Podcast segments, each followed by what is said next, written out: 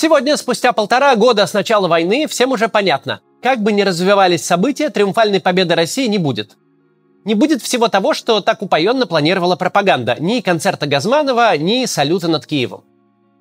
И самого Киева под флагом России, взятого за три дня и взятого за 103 дня, тоже не будет.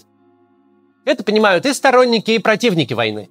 Мы сейчас находимся в ситуации, когда Россия еще может воевать, может обороняться, но уже не может победить.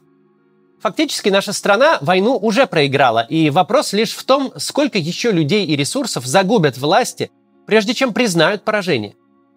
Продолжая эту войну, руководство России совершает чудовищную ошибку и загоняет себя в ловушку. Но говорить мы сегодня будем не о руководстве России, а о том, почему в эту ловушку попадают и граждане России тоже. Почему очевидно проигранная война не вызывает консолидированного запроса наконец ее прекратить и вывести войска – один из возможных ответов прост. Граждане боятся последствий проигранной войны. Ведь зафиксированный проигрыш подводит к неудобному вопросу. А что теперь с нашей проигравшей страной сделают победители? Как накажут? Что нам грозит? Эти страхи мало осознаются, но сильно влияют на людей, хотя иногда и прямо артикулируются. Такого опыта стать проигравшей стороной хочется как-то избежать. И продление бесполезной, бессмысленной войны без надежды на победу уже кажется не таким уж и плохим вариантом. Из этих страхов даже противники войны порой склоняются к позиции «раз уж ввязались, нужно идти до конца». Мы не знаем, что будет после окончания войны, но мы с большой вероятностью можем предполагать, чего точно не будет. Давайте рассмотрим возможные сценарии и убедимся, что перед Россией не стоит никакой экзистенциальной угрозы, что наша страна не будет уничтожена этим поражением. Поговорим об этих страхах и постараемся с ними разобраться. Прежде чем начнем, небольшое объявление о нашем проекте. Все, кто когда-либо пробовал искать работников, знают, какая это головная боль. Поэтому мы нашли свое решение. Мы ищем сотрудников для нашей редакции прямо через этот канал. А недавно нашли 10 сотрудников для компании «Авторские медиа» всего с одного объявления. Теперь вы можете дать объявление о своих вакансиях на моем канале. У моих роликов много просмотров, аудитория вовлеченная, а самое главное лояльная – Вероятность, что среди моих зрителей окажется нужный вам редкий специалист или его близкий друг, который вас посоветует, очень велика. Как это будет работать? Я посвящу вашим вакансиям целую интеграцию. Расскажу у вас, у вашей компании, а затем наши HR-специалисты отфильтруют резюме и проведут скрининговые интервью. Ну, дальше отранжируют для вас лучших кандидатов. Такое стоит 650 тысяч рублей. И вы одновременно сможете заявить сразу до трех вакансий. Можно и дешевле – за 250 тысяч рублей встать э, с одной вакансией в рекламный блок с двумя другими компаниями. Резюме в таком случае просто отфильтруют от ботов, а вы уже сами подберете подходящих кандидатов. Любой вариант дешевле и быстрее, чем если бы вы обратились в рекрутинговое агентство. Там бы с вас взяли 250 тысяч рублей за одного кандидата на зарплату в 150. А с нами у вас будет целая база резюме. Сможете нанять столько сотрудников, сколько захотите. Авторские медиа, например, с одной интеграцией собрали более 500 резюме больше, чем за все время работы компании до этого. По ссылке в описании вы сможете прочитать в нашем предложении подробнее и оставить заявку на интеграцию с вашей вакансией на моем канале. Теперь начинаем ролик.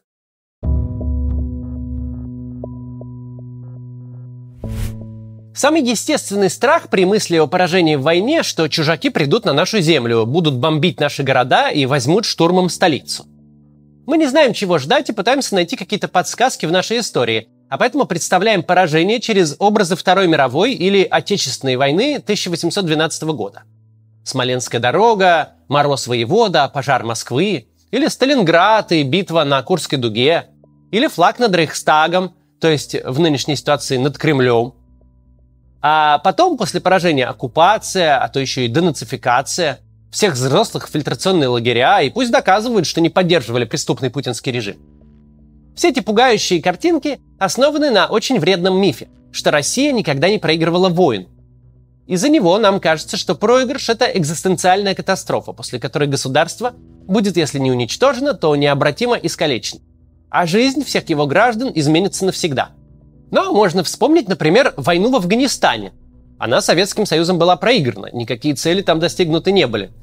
Но сейчас-то и цели уже никто не вспомнит – а от проигрыша не произошло примерно ничего, кроме всеобщей радости за возвращение солдат домой. Ну или Крымская война 1853-1856 годов. Тогда Россия вступила в войну против коалиции государств, среди которых, помимо прочих, были Османская империя, Франция и Великобритания. Вступила и проиграла. И что ж с ней сделали победители? В марте 1856 года в Париже был подписан мирный договор, по которому России даже контрибуции победителям платить не пришлось. Россия отказалась от протектората над Сербией, Молдавией и Валахией, вернула Турции захваченные города, крепости, земли. Союзники по договору ушли из Крыма, освободив в том числе и Севастополь.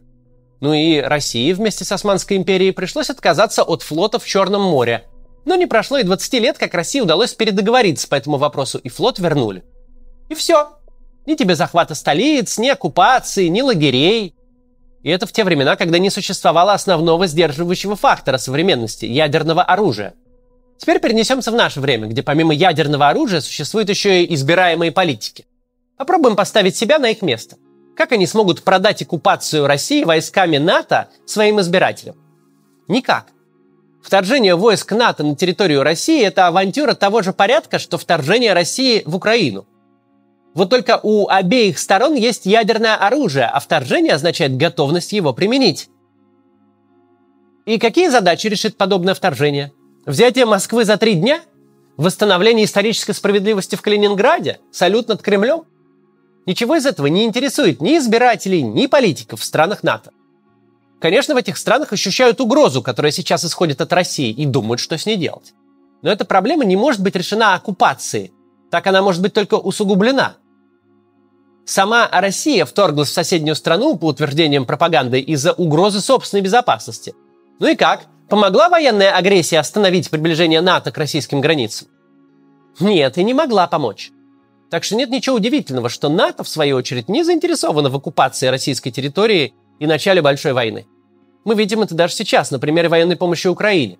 Начав поставки, союзники старались убедиться, что предельная дальность оружия позволяет ВСУ использовать его только на территории Украины, но не применять для ударов по территории России. Часто это даже ставилось условием. Когда стало понятно, что давать Украине оружие большей дальности просто необходимо, вот Украины потребовали вообще гарантии, что им не будут бить по России – у Украины очень много западного вооружения, в том числе дальнобойного, но атаки по территории России ведутся дронами собственного украинского производства. Тут можно было бы возразить. Нас, дескать, не трогают только до той поры, пока наша политическая система устойчива. Но если власть в стране ослабнет, коллективный Запад тут же решит, что вот он, шанс, и наконец нападет. Но мы уже видели, что происходит, когда в России начинается политическая турбулентность. Когда Пригожин шел танковой колонной на Москву, на Западе не готовили армии вторжения. Там, если и началась лихорадочная активность, то совершенно другого толка. Все торопились позвонить Зеленскому и убедительно попросить его не вмешиваться в происходящее. Да что говорить, устойчивость нашей политической системы вызывает большие сомнения прямо сейчас. То, что говорят эксперты о внутрироссийской ситуации, наводит на мысль о карточном домике, который пока что держит баланс. Но чтобы он не рухнул, всем, кто поблизости, стоит воздерживаться от резких действий. И Запад от резких действий как раз и воздерживается. Месяц за месяцем, неделя за неделей западные политики переставали верить угрозам России, всем этим сказкам про красные линии и про ответную эскалацию. Но если и есть что в этой войне неприкосновенное для Запада, так это российские границы. Никто не пытается их не то что пересечь, но даже не позволяет стрелять через них западным вооружением.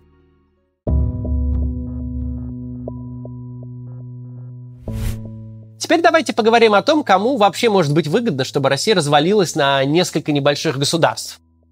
Многие боятся, что поражение России в войне ослабит государственную власть и приведет к всплеску сепаратизма, а уж его-то и поддержат западные страны. Сторонники такой версии обосновывают ее вроде бы логично, мол, Западу легче контролировать несколько маленьких стран, чем одну большую независимую Россию.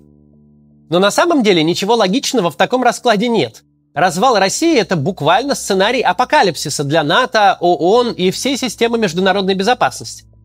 Дело в том, что когда государства распадаются на несколько частей, в результате обычно получаются не маленькие симпатичные страны вроде Бельгии или, например, Дании, с определенными границами, налаженными институтами, сложившейся государственной властью, образцово-безопасные для себя и окружающих, с отлаженной системой сдержек и противовесов, встроенные в глобальный мир – Государства, от которых понятно, чего ждать. Нет, в результате развала чаще всего получается нечто странное, травмированное, вот прям в моменте решающее территориальные вопросы с соседями путем забивания стрелки или захвата районной администрации. И внутри этого странного новообразования полным ходом идет передел власти, потому что отделение от большой страны перекосило весь баланс. Там одновременно отрекаются от старого и не имеют нового. Представления о праве становятся смутными, да и права еще никакого нет. Ни процедур, ни легитимной власти. Всюду какие-то люди с оружием и у всех нервы. Вот посмотрите на ДНР и ЛНР, например. Так выглядел бы распад России, только в сто раз масштабнее и с ядерными арсеналами на территориях с неопределенным правовым статусом. Запад кровно заинтересован иметь дело с единственным субъектом переговоров. А иначе вместо одной России и одного Путина, который хоть и мало предсказуем, но за 23 года красную кнопку так и не нажал, придется иметь дело с десятком Пушилиных, Кадыровых и вообще неизвестных персонажей, причем у которых будет доступ к межконтинентальным баллистическим ракетам. Где гарантии, что кто-то из этих людей не отработает свои обидки на несправедливость бытия ударом по Америке? Или не окажется настолько сообразительным, что продаст ракету какому-нибудь Талибану? Или, например, э, Ирану? Ну, деньги просто очень нужны. Словом, развал России грозит международному сообществу непредсказуемыми рисками. Западные политики это прекрасно понимают и делают все, что от них зависит, чтобы Россия оставалась единым государством. Тема о развале России от серьезных западных политиков вообще не звучит ни в каком ином контексте, кроме как описание крайне негативного и опасного, по их мнению, сценария. Активно хотят этого разве что активисты в Твиттере.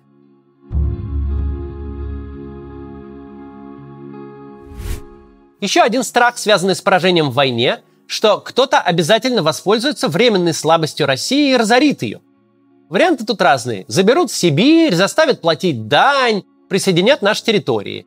Или там за бесценок заполучат наши нефть и газ и отберут нашу промышленность и никогда не снимут санкции. Особое беспокойство связано с темой репараций.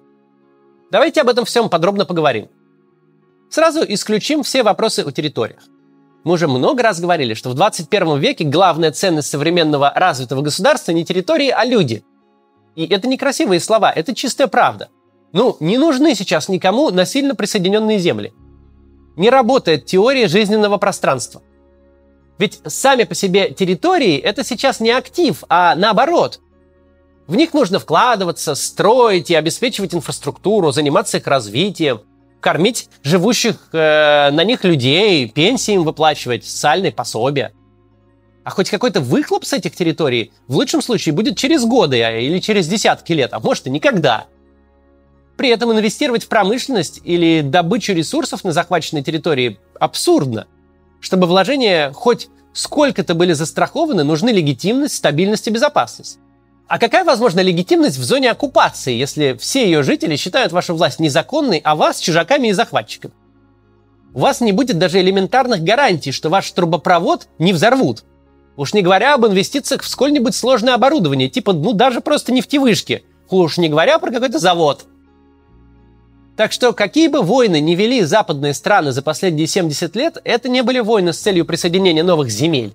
Российскую нефть, газ и другие ресурсы намного лучше покупать за доллары. Особенно сейчас, когда российские элиты доллары эти возвращают на Запад э, через коррупционные схемы.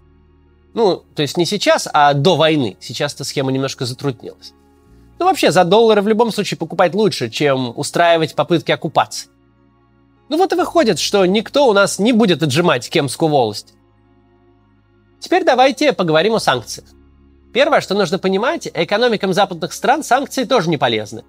Из-за войны европейские страны лишились поставок дешевого российского газа и нефти, лишились доступа к довольно большому российскому рынку сбыта. Они, конечно, адаптируются и справляются, но процесс этот непростой, не быстрый и не дешевый и для самих государств, и для бизнеса. Они от этого не выигрывают. Правительства, конечно, стараются вводить такие ограничения, которые повлияют на российскую экономику больше, чем на их собственные. Но в любом случае санкции – это инструмент обоюдоострый и вредящий обоим сторонам. А значит, в снятии санкций заинтересована не только Россия. Как только отпадут причины, по которым они были наложены, то есть когда Россия прекратит войну и в ней возникнет нормальная власть, западные страны получат основания эти ограничения снять. Например, вернуть себе Россию как крупный рынок сбыта, что в свою очередь простимулирует рост их собственных экономик. А рост экономики всегда нравится избирателям. Процесс снятия санкций не будет беспрепятственным. За время их действия уже появилось много людей и бизнесов, которые зарабатывают деньги на том, что между Россией и Западом возникли дополнительные экономические барьеры. Ну, например, возьмем тех же поставщиков э, энергоносителей иностранных, которые привозят сейчас в Европу сжиженный газ. Они инвестировали в создание инфраструктуры для этих поставок, построили терминалы и теперь кровно заинтересованы в том, чтобы из России энергоносители не поставлялись и дальше. Видимо, они достаточно влиятельны, чтобы лоббировать свои интересы. Но во многих других сферах таких противоречий либо меньше, либо нет вообще. Например, авиасообщение между Россией и другими странами, скорее всего, будет налажено немедленно, как только закончится война и в России будет какая-то предсказуемая власть. Что до репараций, на самом деле компенсации их правильнее называть, за разрушенные города, то это, конечно, вопрос важный и для кого-то болезненный. Украина уже сейчас настаивает, что Россию нужно принудить к выплатам. Но и нам самим нужно об этом думать. Ведь деньги это меньшее, что мы можем компенсировать стране, пострадавшей от военной агрессии российской армии.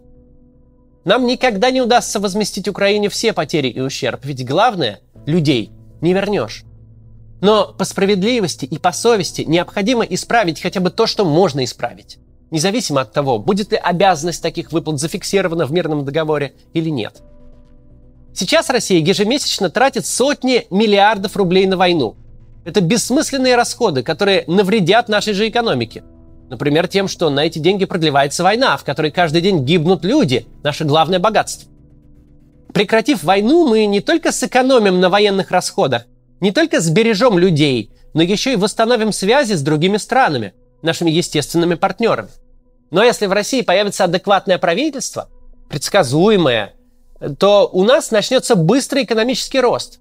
Страна будет стремительно богатеть, и компенсации Украине этот процесс никак не затормозят.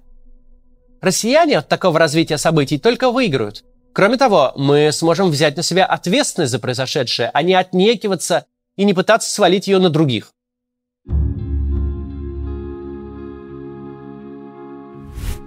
Несколько дней назад мы выпустили видео, в котором, зажав нос, советовали Владимиру Путину и его системе закончить войну. Тем видео мы ответили на вопрос, что будет с его властью, если он перестанет валять дурака и поступит как ответственный политик, выведет войска и освободит оккупированные территории. Ответ – ничего дурного. Мир не рухнет и власть немедленно из рук не выскользнет. Он, конечно, в очень глубокую яму залез, и совсем не факт, что из нее вылезет, но как минимум будет большим прогрессом перестать ее дальше копать. Сегодняшнее же наше видео отвечает на вопрос, что станет со страной и гражданами, если власть опомнится – и сделает то, что должна была сделать давно – закончит войну. Ответ тот же – ничего плохого не случится. Пропагандисты изо всех сил убеждают нас в обратном. Симоньян нагоняет жути, что трибунал якобы ждет даже дворника. Оно и понятно. Симоньян очень даже хотелось бы, чтобы ответственность за разжигание войны разделили все граждане России. Но это не так, это так не работает. Суд ждет военных преступников, а обычным нашим гражданам прекращение войны ничем не грозит. Они от этого только выиграют. Чем больше россиян это осознают, тем меньше будет тех, кто поддерживает войну из страха. Поэтому о необоснованности подобных опасений надо говорить. Не позволять пустым страхам превращать наших соотечественников в пассивных сторонников войны. Даже если их позиции будет, раз уж ввязались, то проигрывать нельзя. Войны вообще-то изначально лучше не начинать. В 21 веке любой участник войны уже проигравший. А когда война неправедная и начал ее ты, то тем более. Наша страна не сможет развиваться дальше, пока не признает, что произошедшее было ошибкой. Что никакой Киев захватить нельзя. Никто в Украине не хочет воссоединения с Россией. Что силовая территориальная экспансия – это полнейшая глупость. Что территорию соседней страны нужно просто оставить в покое – Кому-то это может показаться поражением в войне, кому-то просто прекращением безумия и возвращением в нормальность. Мы сейчас находимся в таком положении, что любое изменение к лучшему начнется с признания всего этого. Поэтому нам нужно принять реальность и после двигаться дальше, в сторону нормальности. До завтра.